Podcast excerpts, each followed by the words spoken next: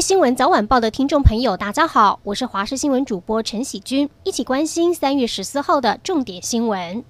首先带您关心天气，受到东北季风影响，今天各地还是稍有凉意。迎风面的东半部地区有局部短暂雨，新竹以南山区也会有零星短暂雨，而其他地方则是多云到晴。这样的稳定天气会持续一个星期。不过这也表示中南部的降雨几率较小。气温方面，北部十五到二十四度，中部比较温暖舒适，有十六到二十六度，南部地区高温可以来到二十八度，还有东部则是十七到二十四度。另外，今明两天西半部会有。有局部雾或低云的状况，民众行车时要特别注意。疫苗何时开打呢？台湾向英国 AZ 药厂订购的一千万剂疫苗，首批到货的十一点七万剂，预计本周三完成最后一项无菌检验。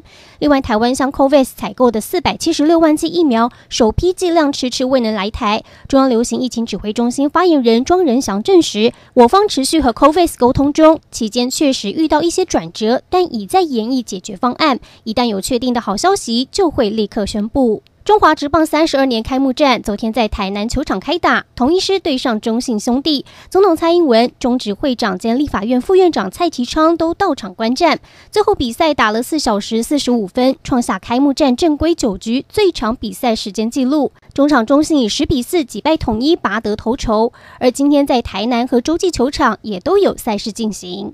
国际消息，关心新冠病毒疫情，亚洲疫情状况大可控制，但还未稳定。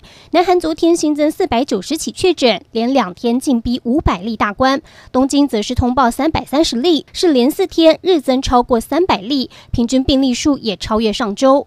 而香港健身中心群聚感染风波扩大，除了昨天再增三十五例，全港日增四十七例，为两月以来新高。缅甸持续动荡，昨天有大批民众上街静坐，却遭到安全部队开枪。路透社报道，至少六人不幸死亡。目击者表示，一开始安全部队还不让救护车靠近伤者，之后才让救护车通行救人，场面非常混乱。缅甸自从政变以来，已经有七十人不幸罹难，也引发国际关注。昨天举行的四方安全对话，各国领袖也发表声明，要协助缅甸重建民主。以上就是这一节新闻内容，非常感谢您的收听，我们下次再会。戴起耳机，今日大事让我告诉你。因为华视新闻也来到 Podcast 喽，帮你整理重点大事，一次 update。赶快来订阅《新闻早晚报》，别忘记哦。